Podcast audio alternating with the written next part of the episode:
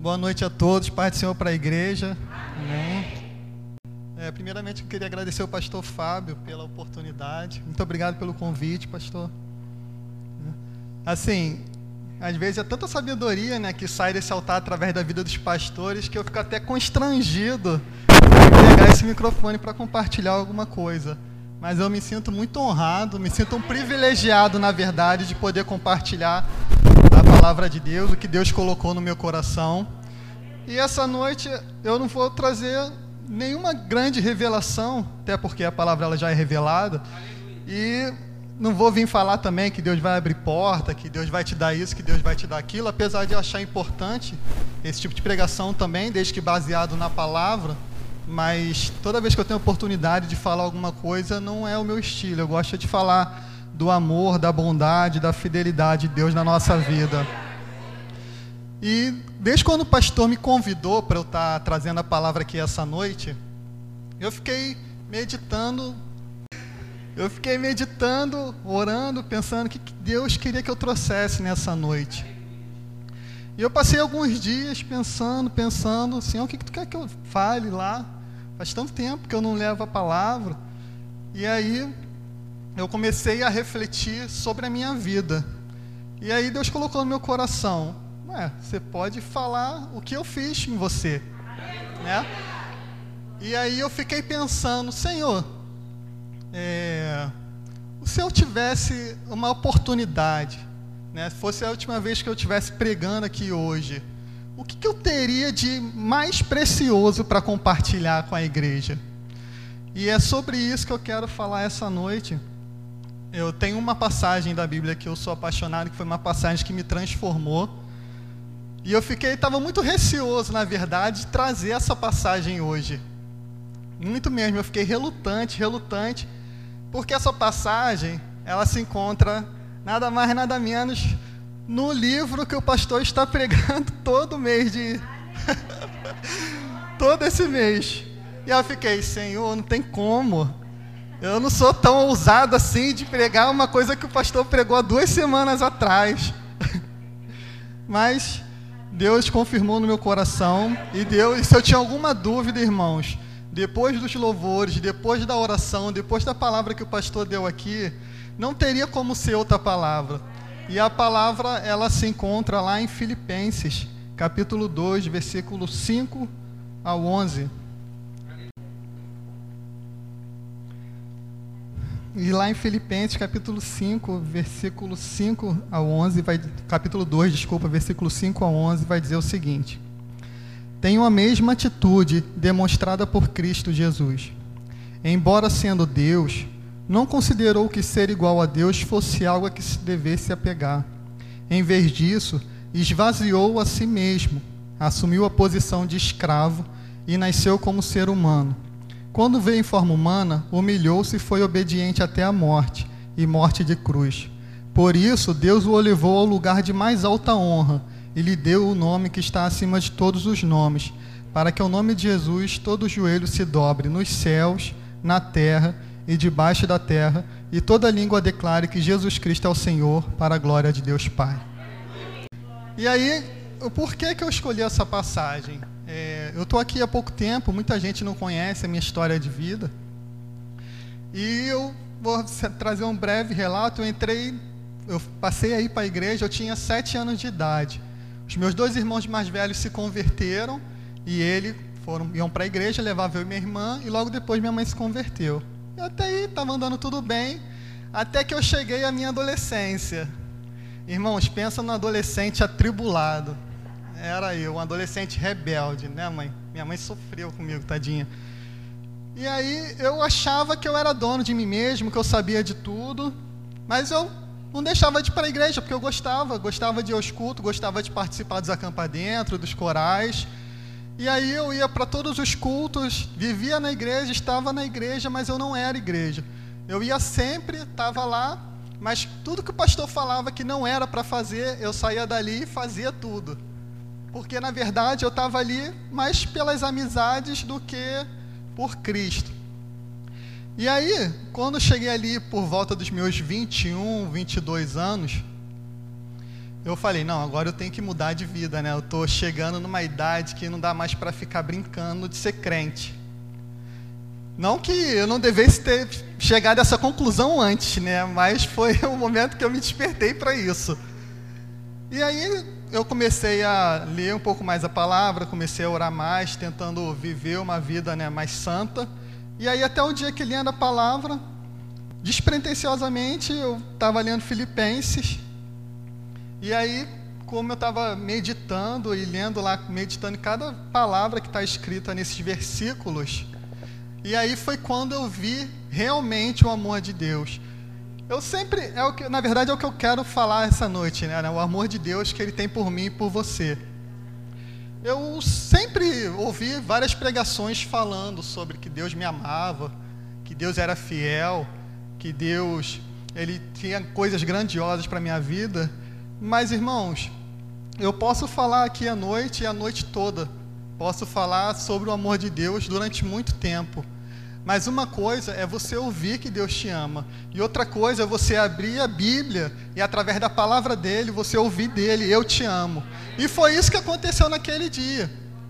Eu estava buscando melhorar, estava buscando ser uma pessoa melhor, mas eu estava vivendo alguns conflitos, estava vivendo alguns problemas e eu às vezes eu ficava me questionando algumas coisas. E aí quando eu tive, quando eu parei nessa palavra e eu vi que através dessa entrega voluntária, porque isso aqui foi voluntário, Deus me amava tanto, eu passei a perceber que eu não tinha outro caminho a não ser procurar ser melhor a cada dia. E foi isso que eu tentei fazer e tento fazer, porque, irmãos, às vezes é difícil mesmo. Não é tão simples quanto parece. Mas a cada dia Deus sabe o quanto eu tenho tentado melhorar, o quanto eu tenho tentado me aperfeiçoar, o quanto eu tenho tentado ser uma pessoa melhor para fazer jus, irmãos, a, esse, a esses versículos, porque a gente tem que honrar esse sacrifício com a nossa vida. A gente precisa honrar esse amor. Lá em Isaías 6, ele vai dizer o seguinte: No ano em que morreu o rei Uzias, eu vi o Senhor sentado no alto e sublime trono. E e o seu manto cobria todo o templo, e os serafins voavam acima dele, cada um tinha seis asas. Com duas cobriam o rosto, com duas cobriam os pés e com duas voavam e cantavam: Santo, Santo, Santo é o Senhor dos exércitos, toda a terra está cheia da sua glória. E aí, irmãos, eu entendo que Deus ele não precisava passar por isso. Ele não precisava. Isso aqui foi uma entrega voluntária que ele já sabia que ele tinha que fazer desde a fundação do mundo. Ele já sabia que ele precisaria se sacrificar por mim e por você para que nós hoje pudéssemos estar aqui também livremente, adorando e engrandecendo o nome dele. Eu sei, irmãos, que às vezes, eu não estou querendo aqui trazer facilidades e dizer que o evangelho é simples e fácil, porque não é.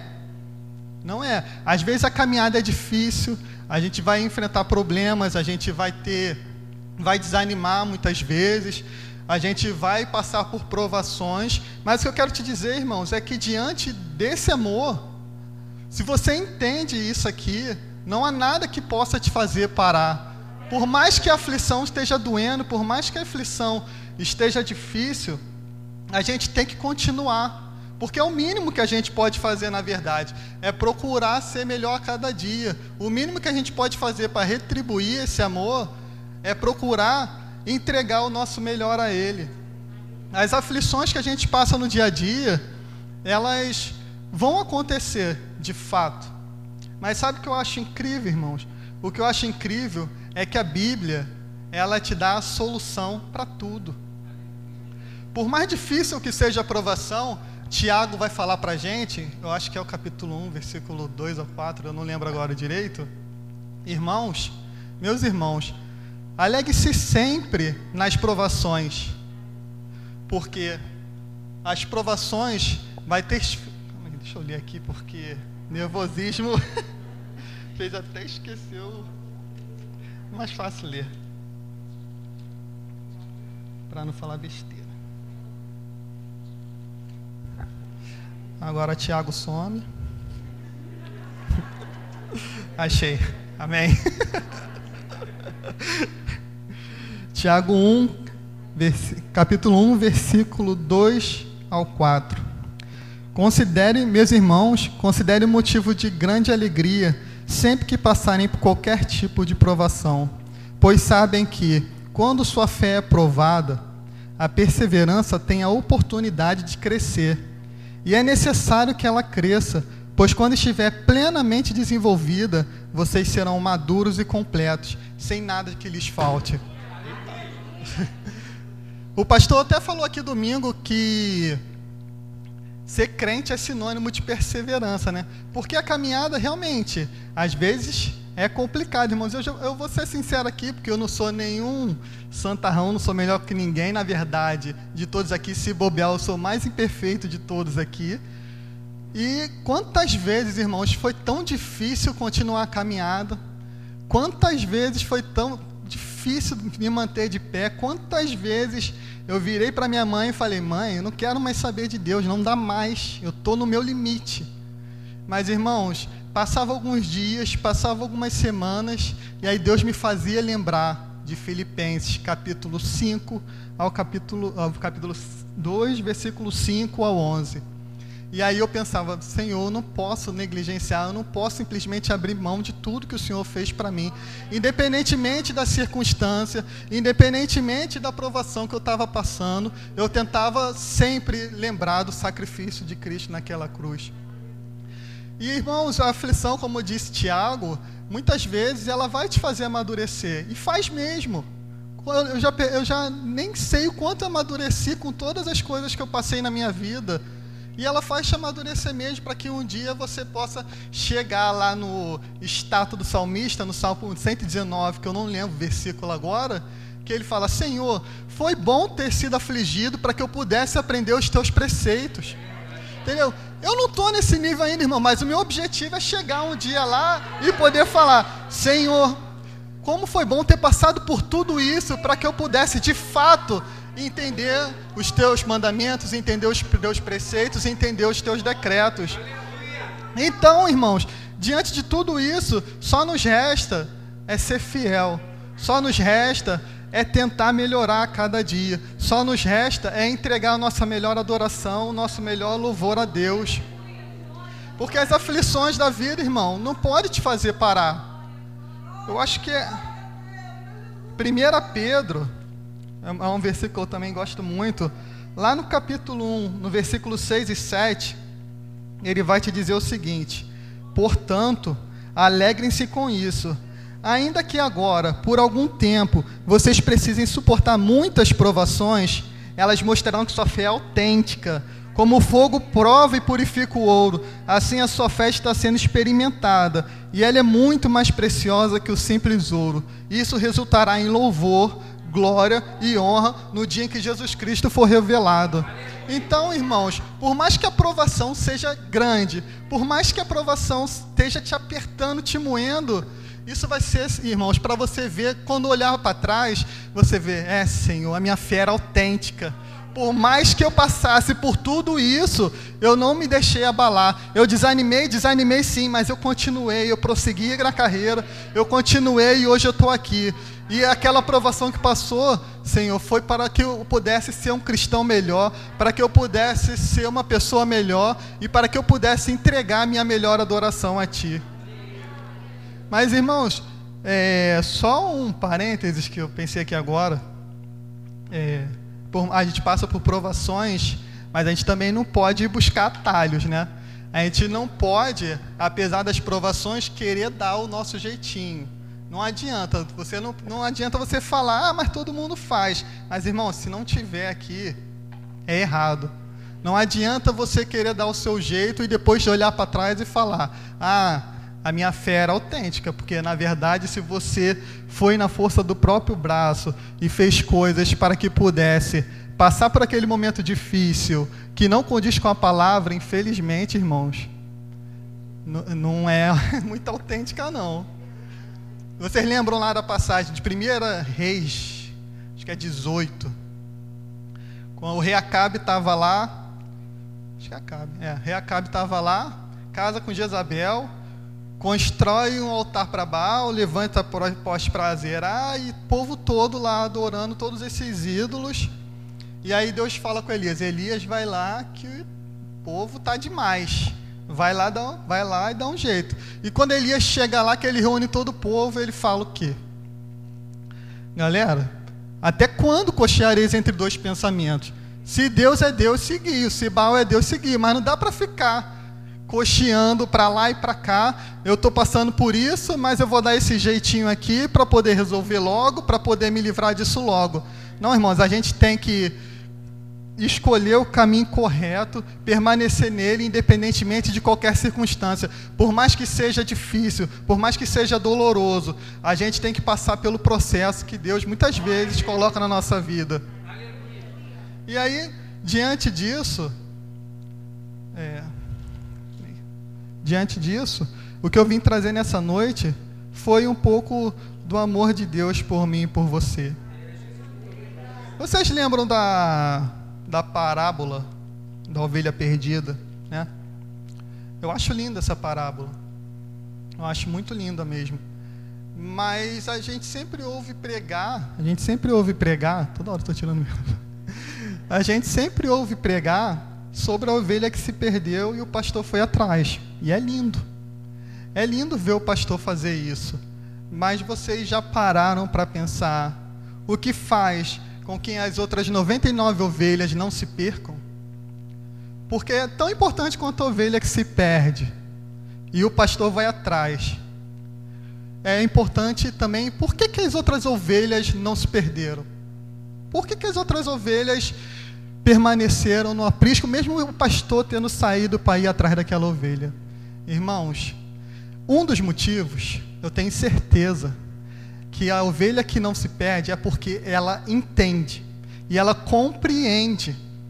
Filipenses capítulo 2, versículo 5 a 11.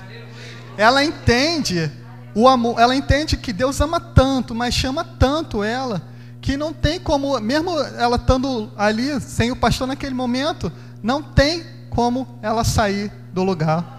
A verdade, ela deve permanecer ali porque ela tem que fazer, ela tem que honrar aquele sacrifício ela tem que honrar o amor de Deus na vida dela. Então, o que eu venho trazer aqui nessa noite é isso, irmãos, que por mais que esteja doendo, por mais que as aflições estejam difíceis, esteja complicado, às vezes dando vontade de parar, mas eu quero que você entenda nessa noite que Deus te ama muito. Irmãos, assim, eu, vocês podem nem lembrar de nada que eu falei aqui essa noite. Você pode entrar no ouvido e sair no outro. Mas se eu tiver conseguido fazer você entender o quanto Deus te ama, o quanto Ele está ao seu lado, mesmo quando você acha que está passando por essa situação sozinho, se eu tiver conseguido despertar em você o desejo de reino, o desejo de permanecer fiel, independentemente das circunstâncias, eu cumpri o meu propósito aqui essa noite, que foi isso que Deus colocou no meu coração para compartilhar com vocês. Foi isso que Deus falou. Você não entende o quanto eu te amo hoje? Quantas vezes você passou por situações que você virava e falava: Eu estou sozinho nessa. Eu não vejo Deus aqui nessa situação. Eu estou passando por tudo isso sozinho. E aquilo me angustiava, aquilo me afligia. Então, eu, melhor do que ninguém, eu sei como é passar por isso. Eu sei como é achar que Deus não me ama. Eu sei como é achar que eu estou passando no vale e que eu estou passando por isso e que Deus não está nem aí. Que era muitas vezes o que eu falava para minha mãe. Eu chegava e falava, mãe, não é possível. Como é que Deus pode amar tanto, falar que Deus ama tanto e eu estou passando por tudo isso. Não é possível. Para mim, Deus não está nem aí.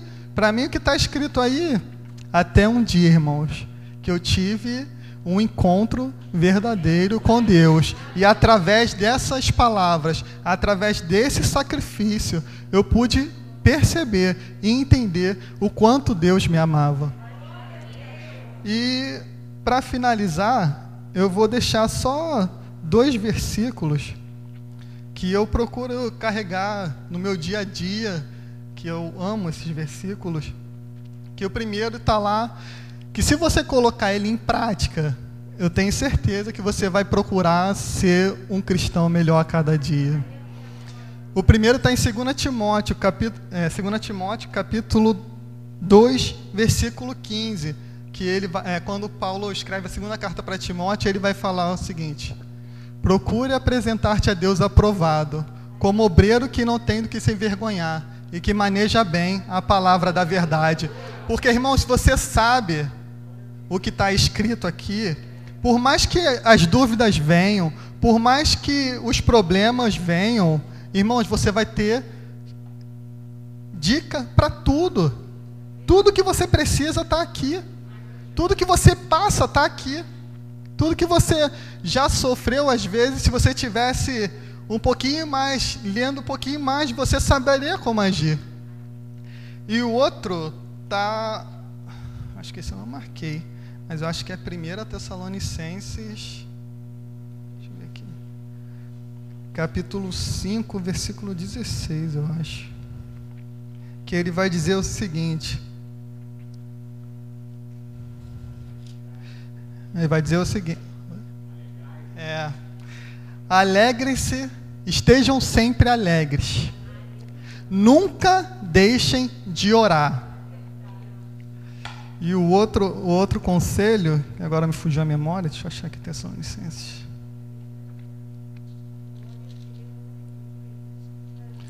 Gente, os livros fogem tudo.